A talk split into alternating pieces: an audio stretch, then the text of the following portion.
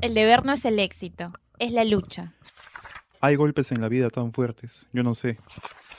¿En qué momento se jodió el Perú? Bienvenidos al podcast exclusivo de la República Al Pie de la Letra. Hola, estimados amigos del podcast Al Pie de la Letra. Hemos desaparecido por un buen tiempo, lamentablemente por el periodo que nos ha tocado vivir. Pero eh, el día de hoy, en el día 53 de la cuarentena, estamos ya de regreso con mis compañeros Diego Alba. Hola Diego, ¿cómo estás? ¿Qué tal Bruno? ¿Cómo estás? Retomando acá. Y Ángela Valdivia. Hola chicos, ¿qué tal? Angelita, no te quedes callada. Hola chicos, ¿qué tal? ¿Cómo están? Bueno, hoy vamos a hablar acerca de las lecturas que hemos tenido durante todo este tiempo de aislamiento. Ya hemos comentado off the record con mis amigos de que eh, hemos leído regular porque también tenemos eh, tareas pendientes que realizar en el diario La República, ¿no? Vamos a empezar entonces con Diego Alba. Diego, ¿qué has estado leyendo en esta cuarentena? Eh, ¿Qué tal? Como te les comentamos un poco antes de, empezar esta conversación, eh, he utilizado estos días primero para terminar un libro que ya había empezado antes, eh, luego una nueva lectura de un libro que ya tenía también separado y retomé una lectura ya pasada.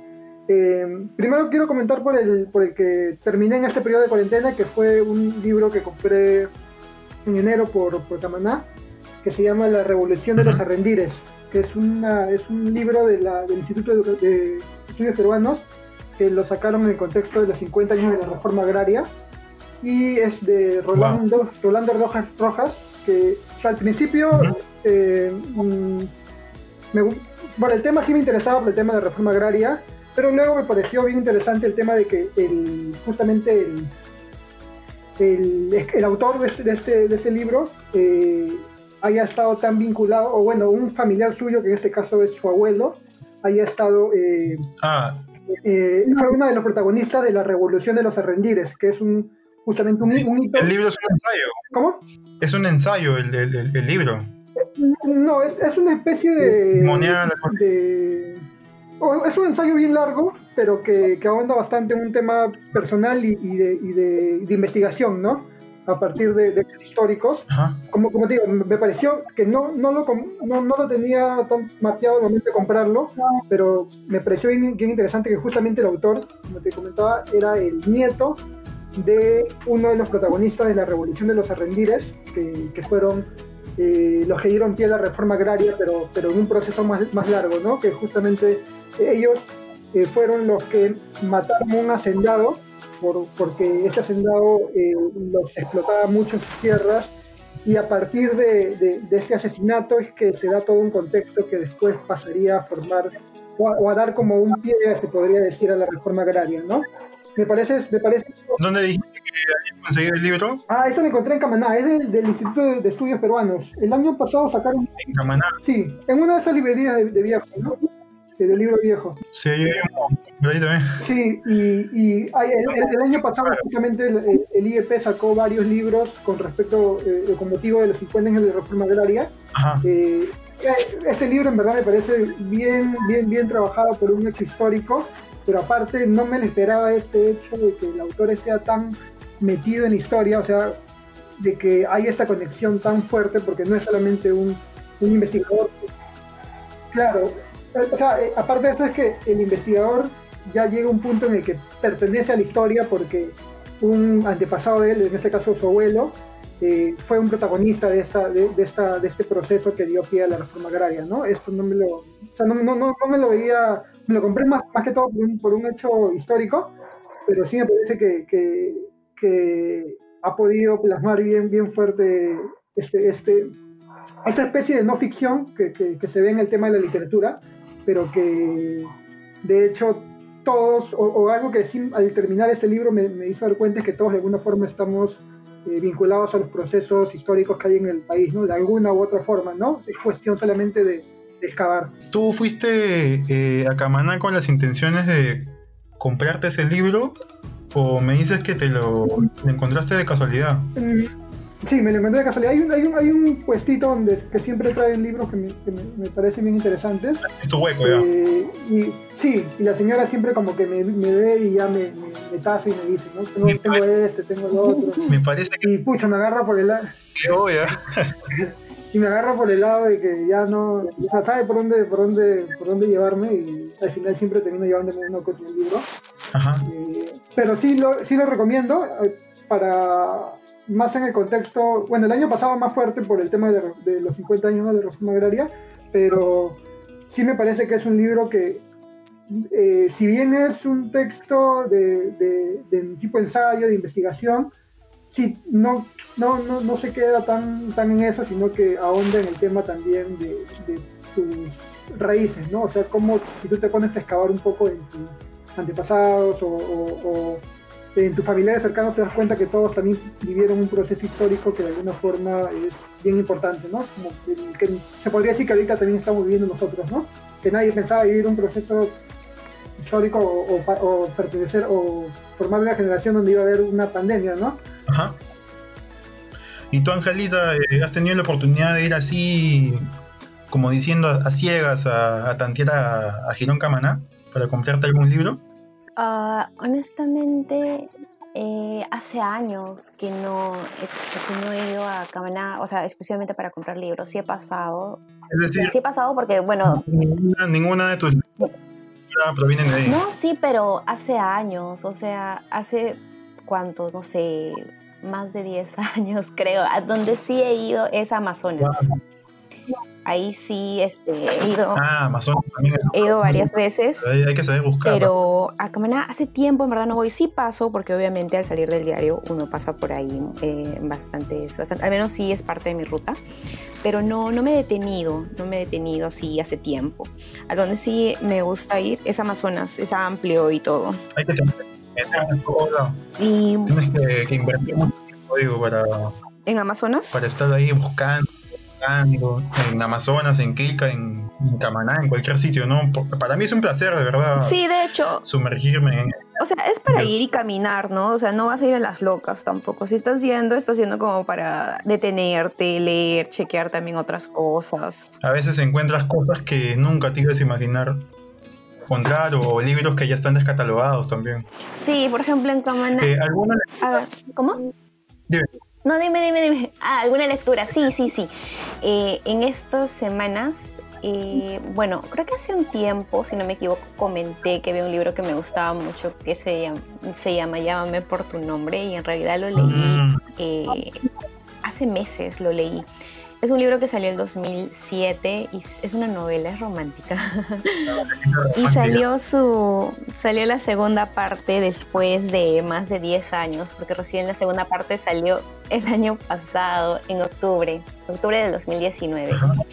Y claro, lo que esperaba era leer el tener el libro en físico pero ahora que tenía un poco de, tiempo, creo que dije, o sea, me animé, ¿no? Dije, no, ya no quería esperar, así que decidí comprarlo eh, versión digital. ¿Has comprado, perdón, en ebook? En Amazon. Amazon. Y para, o sea, bueno. ¿Has terminado Sí, ya lo terminé, ya lo terminé, pero lo, lo, terminé rápido porque quería saber en qué, finalizaba toda, toda esta historia de, de, amor. Debo decir que me gustó más la primera, el, la primera parte, bueno, el primer libro que, que el segundo. Siento que se enfocaban definitivamente mucho más en la pareja. En el segundo libro no, no, no en absoluto, en verdad. Siento que le dedicaron muy pocas páginas a, a esto que me parece que era lo más, bueno, lo, lo relevante, ¿no? Es lo que a muchos nos gustó. Más o menos ¿Cuál es la sinopsis de, la historia? En Llámame por tu nombre, que es el primer libro y tiene su película, por si alguien quiere verla. es este. En realidad se trata de un romance entre un chico que es eh, judío y ítalo-estadounidense de 17 años y un estudiante también judío de 24 años. Entonces estamos hablando de están en Italia y de los años, en los años 80, cuando digamos las relaciones homosexuales eran, supongo, menos aceptadas que ahora, ¿no? Y mm, para qué a mí en verdad me pareció una historia muy, muy bonita, o sea, la forma en la que, en la que tocan el tema, y, todo, en verdad me gustó mucho, me gustó mucho, ¿para qué? ¿Y siempre sueles leer libros de esa temática? No, no siempre. O, Otro libro que todavía no he terminado, estoy en la mitad, es este El chico que siguió a su padre hasta Auschwitz, que es una historia real. Ya, de la Segunda Guerra Mundial. Acerca de... ¿Cómo, cómo? De la Segunda Guerra Mundial. Sí, sí, exacto. Y me, ahorita voy, voy un poquito más de la mitad. Sí, es un libro un tantito extenso, pero también es, me parece muy, me gustan estos libros de, que tienen que ver con, con, lo que es la Segunda Guerra Mundial y el Holocausto. ¿Te gusta el, sí. Así que... El lloriqueo. O sea, me, la me, me parece muy interesante porque siento que para mí aún es muy creo que es bien difícil comprender cómo, cómo, cómo esto, que, o sea, que es el holocausto, pudo haber llegado a suceder. O sea, no es que, no es que dude de, de que si pasó o no, porque de hecho sí, sí ocurrió, pero lo que voy es de que, que alguien logre tener esta idea de que hay un grupo de personas que son que es inferior, digamos, y que merece ser exterminada prácticamente, ¿no? Entonces, bueno, o sea, la historia eh, sí es bastante triste. No, no, no, no, me imagino que el final va a ser más triste aún. Pero se trata de que efectivamente este señor que tiene como cuatro o cinco hijos es llevado a, a los campos de concentración. Su, su, hijo también es llevado están muchos, mucho tiempo en distintos lugares hasta, hasta que en un momento al papá lo llevan a Auschwitz y todos ya como que sabían que en Auschwitz eh, si los llevaban allá era porque, o sea, era para morir, ¿no? Básicamente. Y el chico siente que no va a poder sobrevivir sin su papá y decide seguirlo. O sea, decide pedir que también lo incluyan en ese tren y que se vaya con su papá. Ajá. Entonces, él, él sí tenía eh, todas las de, las de salvarse, eh, quedándose en el, en el otro campo de concentración, pero o sea, sentía que de, en cuanto a lo emocional no iba a poder. Así que, bueno, sigue a su papá, ¿no? Y hablan de toda, de toda la historia, lo que él hace para ayudar a su papá, los amigos que hacen, los amigos que mueren, que son asesinados en realidad. Y, y es bastante bastante triste, de hecho. Así que estoy en, en esa. ¿Es la, única lectura de este tipo que has tenido o ya has leído antes acerca de esta temática de la Segunda Guerra ah, Mundial? yo, yo, creo que varios hemos leído, eh, por ejemplo, el diario de Ana Frank, ¿no? Eso fue uno de los primeros, de los primeros libros, creo, respecto a ese tema. Eh, luego también hay otro cuyo nombre no me acuerdo, que era de, un, de dos hermanos franceses, si no me equivoco. Y también bastante triste. Una... Diego? ¿Cómo, Diego? Ahí, ahí, ahí, Ajá. ahí, yo me, me en, la, misma temática, una de las que a mí también me, siempre recomiendo es el de Mouse, el cómic. Ah, eso me recomiendan bastante, dicen que es buenísimo. Sí, es demasiado fuerte. O sea, yo, yo sigo. Mouse, M-A-U-S. Es una, es, una, es una novela gráfica eh, en la que un padre, que en este caso es el, el, el, dibujante, el artista, el historietista, eh, cuenta la historia de su padre que sobrevivió a la Segunda Guerra Mundial, ¿no? A su padre que era judío. Y hacen una... O sea, todo el libro está contado como... Eh, ahorita, no me acuerdo muy bien, pero... Ah, los, los judíos me parece que, era, que, estaban, que estaban dibujados como, como ratones. Eh, los polacos me parece como perros. Y los, y los judíos y, los nazis como... o alemanes como, como gatos. O sea, hacen esa diferenciación en los dibujos para que tú puedas saber de qué, de, qué personaje, qué tipo de personaje estamos hablando, ¿no? Y, pero es, o sea, es bien, bien, bien fuerte porque todo lo cuenta, eh, o sea, todo, el periplo que tuvo que pasar el, papá del protagonista en este caso, que ya lo cuenta cuando ya está a una edad bien avanzada, es bien, o sea, aparte del tipo de, relato que es, que es, por, que es por novela gráfica y, y que se ven las imágenes, que no son tan explícitas, pero sí te reflejan bastante todo lo que, lo que tuvieron que pasar, es bien fuerte, ¿no? Es una lectura que sí... No, no, no, no, pero es una, es una lectura que a mí sí me, me, partió bastante, o sea, cuando lo terminé de leer, pucha, me dejó bien, bien, bien fuerte, y es, es, es dos cosas, ¿no? Una es la temática, que la temática es imposible que no te escarapee los, la piel justamente como por lo que dice Ángel, ¿no? Que eh, a veces no puedes entender como una persona o como todo un grupo de personas pueden tener ese tipo de, pensamiento, ¿no? Exacto. Bueno, yo por... ¿Tú, Brunito, has leído algún, algún libro relacionado al tema? Sí, precisamente les estaba hablando acerca de Kamanaki, el caso de lugares. Eh, aproximadamente hace un año, un año y medio, fue la última vez eh, cuando fui a, esos lugares. Y bueno, me llamó la atención eh, un libro que también tiene una película que es archi conocida que se llama 2001 Odisea en Espacio. O bueno, el libro se llama Odisea Espacial, pero la película creo que es una Odisea en Espacio, ¿no? De Arthur C. Clarke, uno de mis autores favoritos de, ciencia ficción.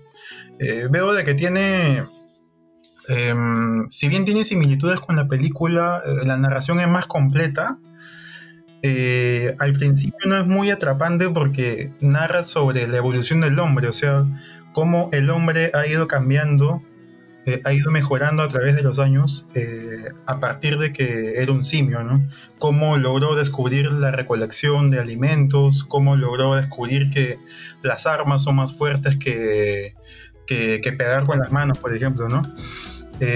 bueno, y de la, de la, nada más adelante en la narración se ve de que ellos, los monos, encuentran un monolito este, en los lugares donde solían recolectar eh, las verduras, las frutas, ¿no? Para poder vivir. Y este monolito eh, tiene como, como una serie de sonidos que hace que despierte la conciencia en ellos. Eh, una característica de, de, este autor, de Arthur, Arthur C. Clarke, es que él divide sus novelas por etapas. Por ejemplo, esta etapa de los simios data de hace, no sé, hace 100.000 años hace 100.000 años, pues en el pasado. Después, en el siguiente capítulo, se saltea y ya el hombre ha logrado colonizar la luna. Hay un dato curioso en esta, en esta parte de aquí, que también se va a tratar en un podcast eh, posterior que ya se viene dentro de una semana o dos semanas, ya depende de, cómo vaya la cosa, que habla sobre, sobre un futuro donde China eh, logra eh, crear una especie, una especie de virus. Así.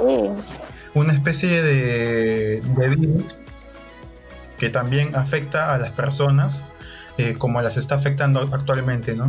Eh, con, con, esto no, estoy diciendo tampoco que sea un libro profético ni, ni nada, pero sí, sí es curioso, ¿no? Bueno, ya eh, finalmente se presenta a uno de los protagonistas, que no es un humano, sino es una máquina, que se llama HAL 9000, que también aparece en la película. Y es, interesante saber cómo el autor aborda eh, el pensamiento de una máquina, ¿no? Porque esta máquina finalmente va a traicionar a los, a los humanos, pero ya no les cuento más para que les quede la, la ganas de leerlo, pues, ¿no? ¿Alguna otra lectura que, hayas tenido, Diego? antes, para, para acotar, eh, no, no, he leído el libro, pero de hecho la película eh, es una, una, genialidad, se podría decir, ¿no? La, película en este caso de Stanley eh, Kubrick. Sí, o sea, eh, lo que a mí cuando la vi me impresionó fue el hecho de el año en que se hizo y el tipo de producción que tenía, ¿no? Que me parecía algo alucinante, porque o sea, es, son películas que podrías ahorita fácilmente verlas, o sea, pensar que podría haber sido producida en estos años que se tiene más, una tecnología más avanzada en, cinematografía, ¿no? Y, ahorita que, contabas la primera parte, eh, es una de las escenas también más fuertes que tiene la, la película, es cuando aparece el monolito y, están los, los, en este caso, los, los, primates o primeros hombres golpeando el monolito, ¿no? Esa, esa, es una, una, una, una, Sí, que la producción me parece que recibió intentos de denuncias o denuncias propiamente dichas porque los espectadores pensaban de que estos monos y las sociedades protectoras de, animales pensaban de que estos monos eran reales, ¿no? Para la época. Aunque claramente, claramente ahora en el 2020, bueno, ya nos damos cuenta de que, de que no, pues de que, de que son personas, ¿sabes? Que están vestidas, ¿no? pero antes se creía de que en verdad eran monos. Y, y, todavía esta película también dio pie a que dijeran que Stanley Kubrick fue el que produjo el eh, la primera, el video del hombre, sí, del hombre llegando a la luna, ¿no? O sea, fue tanto el, el impacto que tuvo que, que, que, dio pie a eso, ¿no? Que la gente creyera que, era, que, que, que todo lo del, el primer, el primer lunizaje tendría que se, se podría decir, ¿no? El lunizaje es es en verdad una producción cinematográfica filmada por Stanley Kubrick, ¿no? Eh, una vez estaba viendo un, un documental de Neil deGrasse, creo que se pronuncia así, es un científico bien, bien reconocido en el mundo a, nivel de Carl, de Carl Sagan, de no sé, pues de, de, todos estos personajes que son conocidos, ¿no? Él decía de que la diferencia entre el ADN de un humano y un mono es solamente el 2%. Y en la película se ve de que este desarrollo del hombre a través de los miles y miles de años, eh, de pasar de un mono a un humano, es bien, bien vistoso, ¿no? Porque nosotros podemos decir de que eh, un mono, ¿qué es, lo, ¿qué es lo máximo que puede hacer un mono? Pues eh, saltar o tener un ápice de inteligencia, ¿no? En cambio, con un 2% de desarrollo más que tiene el humano, puede hacer muchas cosas, como por ejemplo eh, viajar a la luna, tener una tecnología más, avanzada, ¿no? Y eso es lo, bueno de la narrativa de este autor, que te hace pensar bastante hacia dónde va a ir el humano en su evolución. ¿Ibas a decir algo, este, Ángela? No, no, no, no, estaba escuchando, estaba escuchando nomás. Y ahora, sí, eh, pasamos a otro libro, creo. Eh, sí, em, bueno, yo, un libro que, que volví a releer es eh, de Alberto Fuyet que se llama Sudor. Este, en, general a mí me gusta esta obra porque me forma parte de, un pequeño, se puede decir, es un pequeño universo que ha creado Fuyet que primero inició con, un libro que se llama No Ficción, que es una especie de relato, conversación entre dos personas, eh, una se podría, o sea, tú, toda la, lectura te puede dar a entender como que es una aparente relación homosexual entre dos hombres, eh, pero nunca se da como que sobreentendida, ¿no? Eh, y, y, eso mismo te lo hace sentir la, eso, eso mismo te lo hace sentir lo, lo, que lees porque eh, uno, de, uno de los personajes no quiere asumir el hecho de que está en una relación y, el otra, y la otra persona sí asume como que está en una relación, ¿no?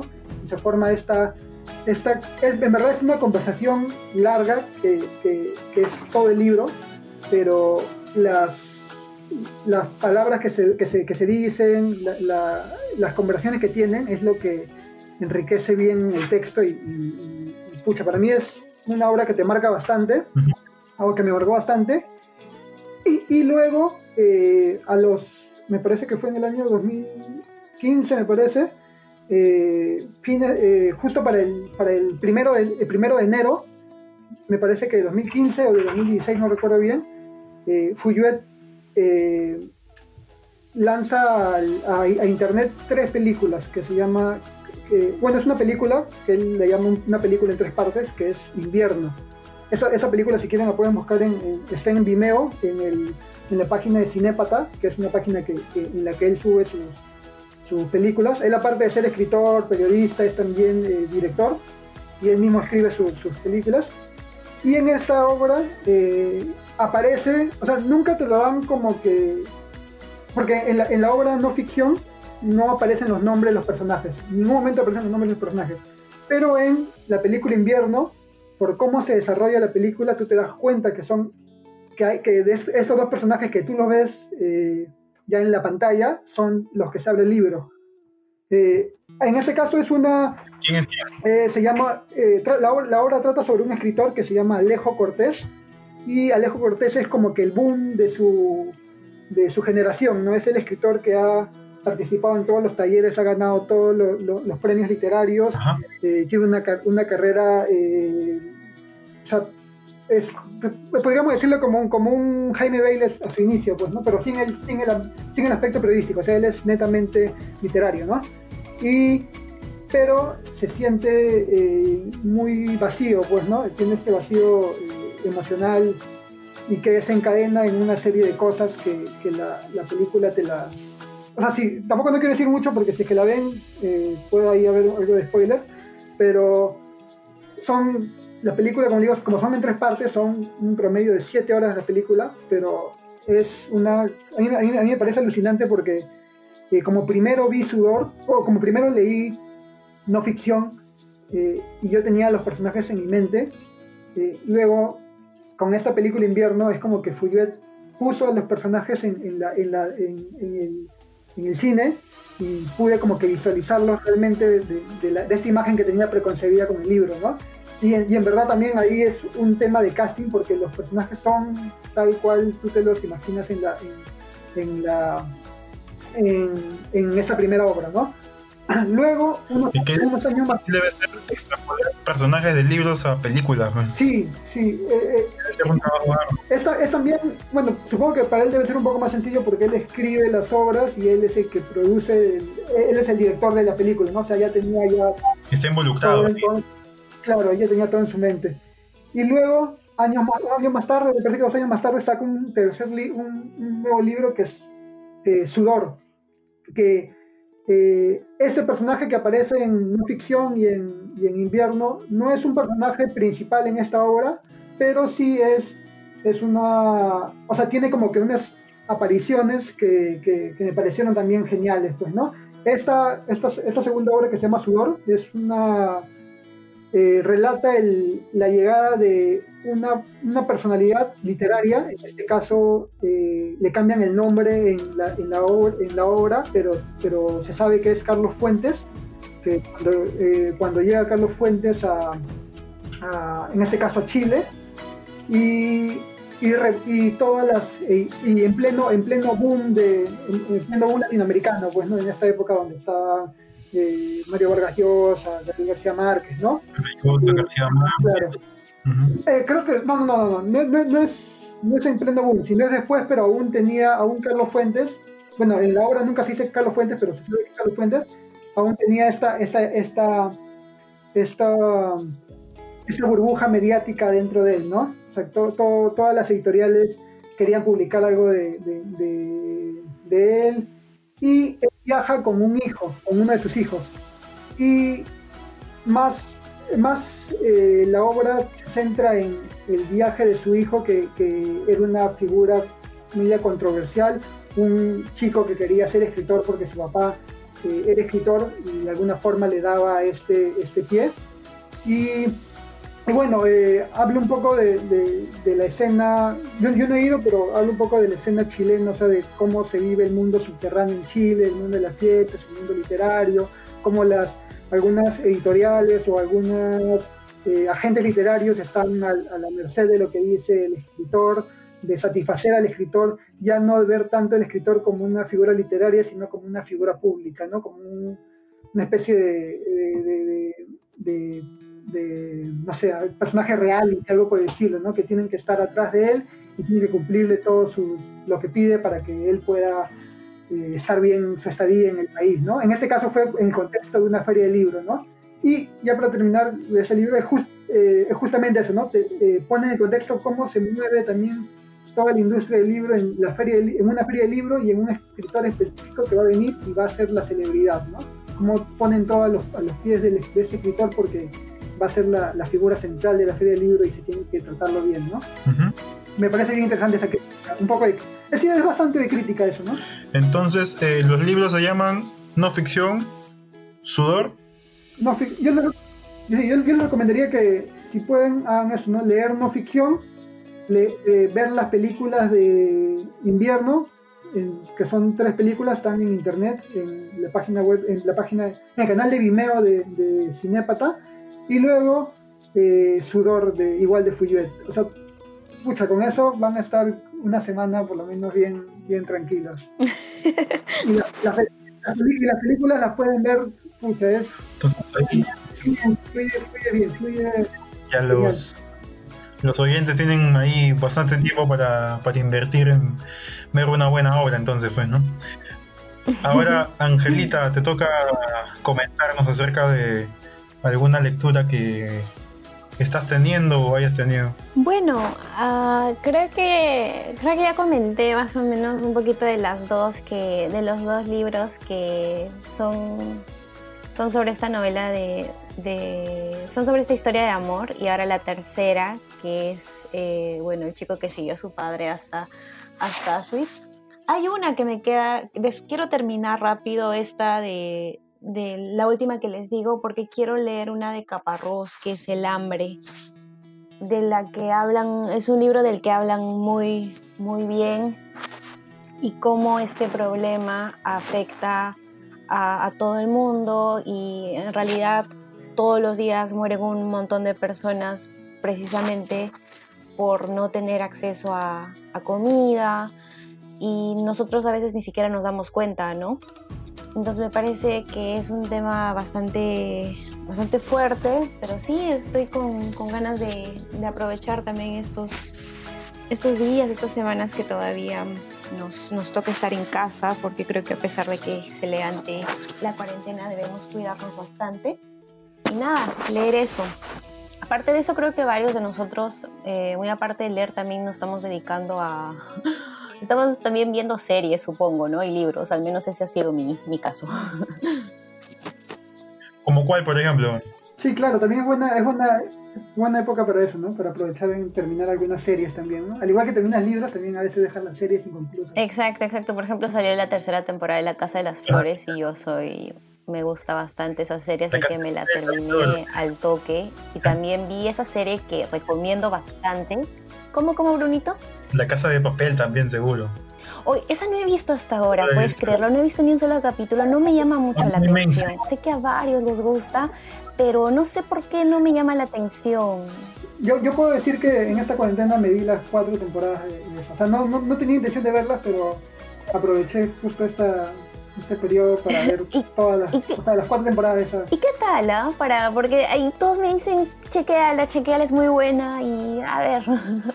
O sea, sí, sí, sí es bien entretenida. Sí, a todo el mundo le gusta. Es que yo también, por ejemplo, aprovecho para ver, o sea, veo esas series, trato de ver series en español para poder verlas mientras hago otras cosas, como trabajar, ¿no? Y es como que cuando ya me, me pego un momento, ahí sí me pongo a prestar bien, bien atención. Pero como tampoco no le tenía mucho, mucho no era que me interesaba mucho la serie, no le presté tanto, tanta atención al tema eh, estético, o sea, visual, pero la historia sí me, me, gustó, o sea, si no, si no, no hubiera terminado las cuatro, ¿no? Ah, ya, bacán, porque sí, o sea, todo el mundo habla de de eso, de esa serie. Hay otra en, en, Netflix que es de cuatro capítulos, que es eh, ortodoxa, si no me equivoco, es así el nombre, poco ortodoxa. Ah, poco Que siento que cuatro capítulos me quedaron chicos, o sea, a mí me pareció la serie realmente muy, muy buena, me agradó bastante, así que esa también recomiendo. Y bueno, es al toque, ¿no? Solo en verdad son cuatro episodios y ya. Por tu parte, Bruno, ¿alguna eh, lectura que hayas vuelto a releer o, algo que estás empezando ya? Bueno, también eh, yo había comprado aproximadamente, wow, hace cinco años me parece, un librazo gigantesco de, de H.P. Lovecraft, que es un autor de terror así bien, bien conocido en, este, en este ambiente de, escritores de Estados Unidos. Y la verdad... El mayor referente creo que... Dime. Se le podría llamar como el mayor referente en el tema de novelas de terror, ¿no?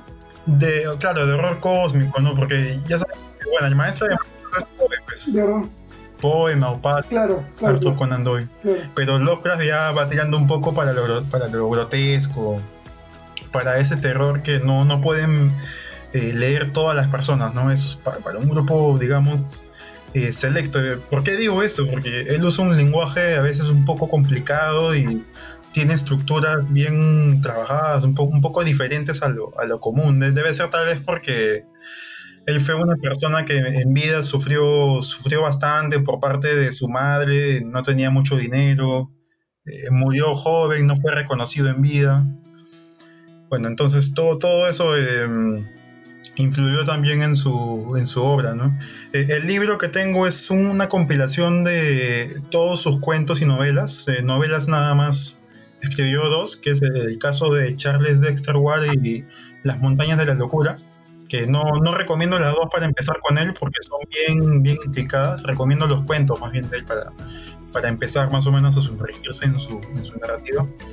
Eh, bueno, regresando al libro, son dos son dos partes. Yo me compré la segunda parte porque la primera ya tenía cuentos que yo ya había leído anteriormente, entonces no, no le vi mucho, mucho sentido comprar la, primera parte. ¿no?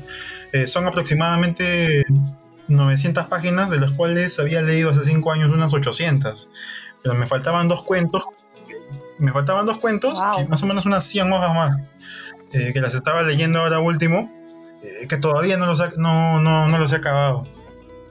Aparte de ese librazo, eh, también eh, le había pedido un libro a mi amigo escritor que se llama Paul Darmeo, escribe ciencia ficción, terror, fantasía. También ha abierto un, canal como una especie de, federación del Perú donde va a tratar de, que los demás autores sean eh, reconocidos, respetados, que su obra sea difundida. Él escribió, él está escribiendo, mejor dicho, eh, no es una trilogía, es una, pentalogía sería, porque son cinco libros, de los cuales ha publicado el primero el año pasado, en el sello de Torre de Papel, no sé si lo conocen. Em, Torre de Papel siempre publica textos de este tipo.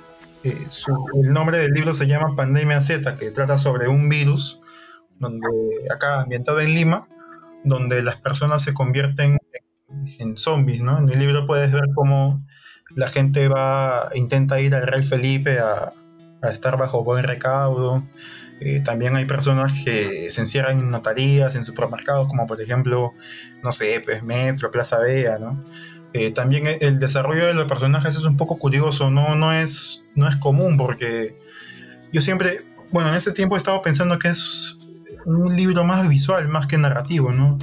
Me explico, porque en la narrativa más que todo hay un seguimiento de, de, personajes, de dos o tres personajes que, va de atrás para adelante, a pesar de que haya flashback o haya recuerdos del pasado o proyecciones del futuro, siempre es como que un poquito más lineal, ¿no? sin, sin serlo totalmente.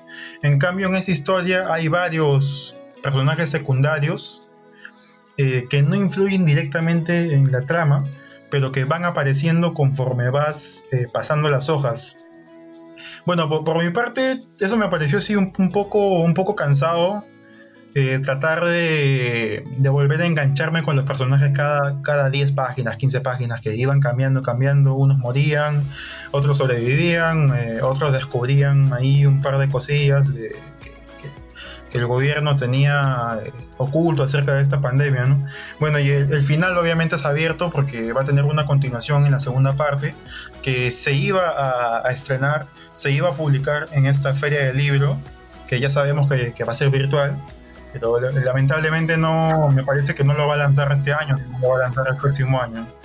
Ha sido una de las novelas más vendidas del stand en la feria del año pasado si quieren entretenerse un rato por ahí con esta temática de zombies, eh, pueden adquirirlo normal o contactarse con en el Facebook del autor, que él siempre está abierto a, conversar con, cualquiera, ¿no? con los lectores, con los periodistas. Bueno, al final... ¿Cuál es el nombre exacto del libro, Brunito? Pandemia Z Supervivientes, es la, parte 1 de, la pentalogía de Torre de Papel. Ah, ok, ok, ya. Ya. Bacán. ¿Alguna otra con, lo que nos recomendación? Con lo que nos comentabas un poco de, Lovecraft, eh, es un autor que te, que te, que te interesa bastante, me parece por lo que nos comentabas. Sí, e, es un, es un autor eh, que le cogí bastante cariño porque fue uno de los primeros que leí. Y, aparte, eh, yo lo leí a él cuando no empezaba todavía su auge, digamos, ¿no? su apogeo hace tres, como, les comentaba, ¿no? Hace cuatro, tres, cuatro, cinco años, la gente no sabía absolutamente nada de Lovecraft hasta que empezaron a salir unos memes de, de Cthulhu, que es su, bestia más conocida, en Facebook. Entonces la gente lo empezó a conocer por eso, por, por Cthulhu, es un ser que mediante este mediante unos hechizos se puede revivir para acabar con el mundo etcétera etcétera eh, pero aparte de eso eh, tiene más todavía un bestiario enorme de criaturas que son cósmicas eh, que el mensaje principal que, quiere transmitir este autor es que el universo es tan grande tan grande que para él no es posible que el ser humano piense de que es un ser único, ¿no? Eh, en su obra se desarrolla como el ser humano es un ser egoísta que tal vez piensa de que, de que estamos solos en el universo cuando en realidad se podría decir de que somos algo insignificante ¿no? en, en las palabras de él. Sus relatos son bastante melancólicos, eh, no hay esperanza de ningún tipo. Desde la primera hoja ya... Eh, normalmente la escribe en primera persona, ¿no? Desde la primera hoja ya el personaje principal ya sabe que está condenado y no tiene nada que hacer. Eh, tiene ligeras vueltas de tuerca por ahí que no, no te vienes a venir, pero normalmente él se centra en eso, ¿no? En los sentimientos internos de, de los personajes, en las bestias que van apareciendo y en, todo, en toda esta este ingenio que tiene él para inventarse mundos eh, de la nada y sobre todo originales porque varias películas, un montón de películas y un montón de, libros, de series han sido basadas eh, sobre las ideas que, ha, tenido él, ¿no? diferentes a las que tuvo tal vez eh, Poe, que fue un autor más, un poco más psicológico, que tenía más técnica al momento de escribir.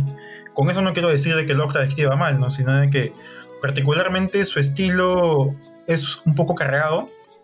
Por eso, como repito, yo recomiendo leer sus cuentos primero, antes que leer sus novelas, porque he tenido experiencias de amigos que les he recomendado novelas y he fallado porque eh, me han dicho de que son muy difíciles de leer por, el lenguaje que, utiliza él, es muy como, diría, muy, muy apelmazado, muy, muy barroco, si se podría decir. En cambio, sus cuentos ya son más ligeros, son más ligeros y son muy, muy, muy estéticos, de verdad, muy, muy estéticos. Eh, me parece que también los leen en, en, algunos cursos de especialistas en literatura en universidades, por ejemplo, en San Marcos también. Eh, los ponen como, como ejemplo. Bueno. Yo les recomiendo ¿Y qué cuentos? No, iba a preguntar qué cuentos, como nos dices que primero empecemos con cuentos, ¿qué cuentos recomendarías para alguien que quiere iniciar, digamos? cuentos cortitos que, puede tener, que pueden, con los que pueden empezar a, leer este autor sería, en primer lugar, el más conocido, ¿no? Así como el libro más conocido de King puede ser It, que es una novela, no, es un cuento. El libro más conocido de, perdón, el cuento más conocido de Lovecraft sería Dagon, ¿no? Es un personaje que está en una en un navío, me parece, así, está navegando por el mar y eh, me parece que unos corsarios, unos piratas lo capturan y lo echan. Se va a una isla y se encuentra un ser que es medio antropomorfo, o sea, tiene la figura física de un hombre, pero no es un hombre, es, un, es como un pez que le llaman Dagón, que es algo parecido a un tritón en la mitología creo que griega o, romana, ¿no? Entonces él va alucinando que va alucinando al escapar de esta isla, eh, va alucinando de que esta criatura lo va persiguiendo, persiguiendo, persiguiendo, incluso lo escucha, lo siente, lo huele, ¿no? Después otra lectura que podría recomendar, que es mi favorita, que tiene un nivel estético asombroso y que para mí es infravalorada porque casi nadie habla de ella, se llama La ciudad sin nombre. Es acerca de un explorador un explorador que va internándose en una ciudad que tiene secretos, bueno, que no les puedo contar, pues, pero es una narración muy, muy bonita, de verdad. Y la última recomendación que haría, en realidad haría un montón pero para no pasarme de tiempo, eh, voy a mencionar la última, sería eh, Polaris.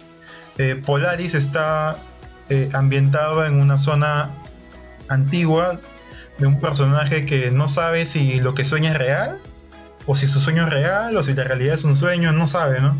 La cuestión es que él descubre de que las estrellas que miramos en realidad no son, no son simples fulgores del, del anochecer o, del amanecer, sino de que son como especie de dioses que no nos revelan su, verdadera forma, porque nosotros somos simples mortales.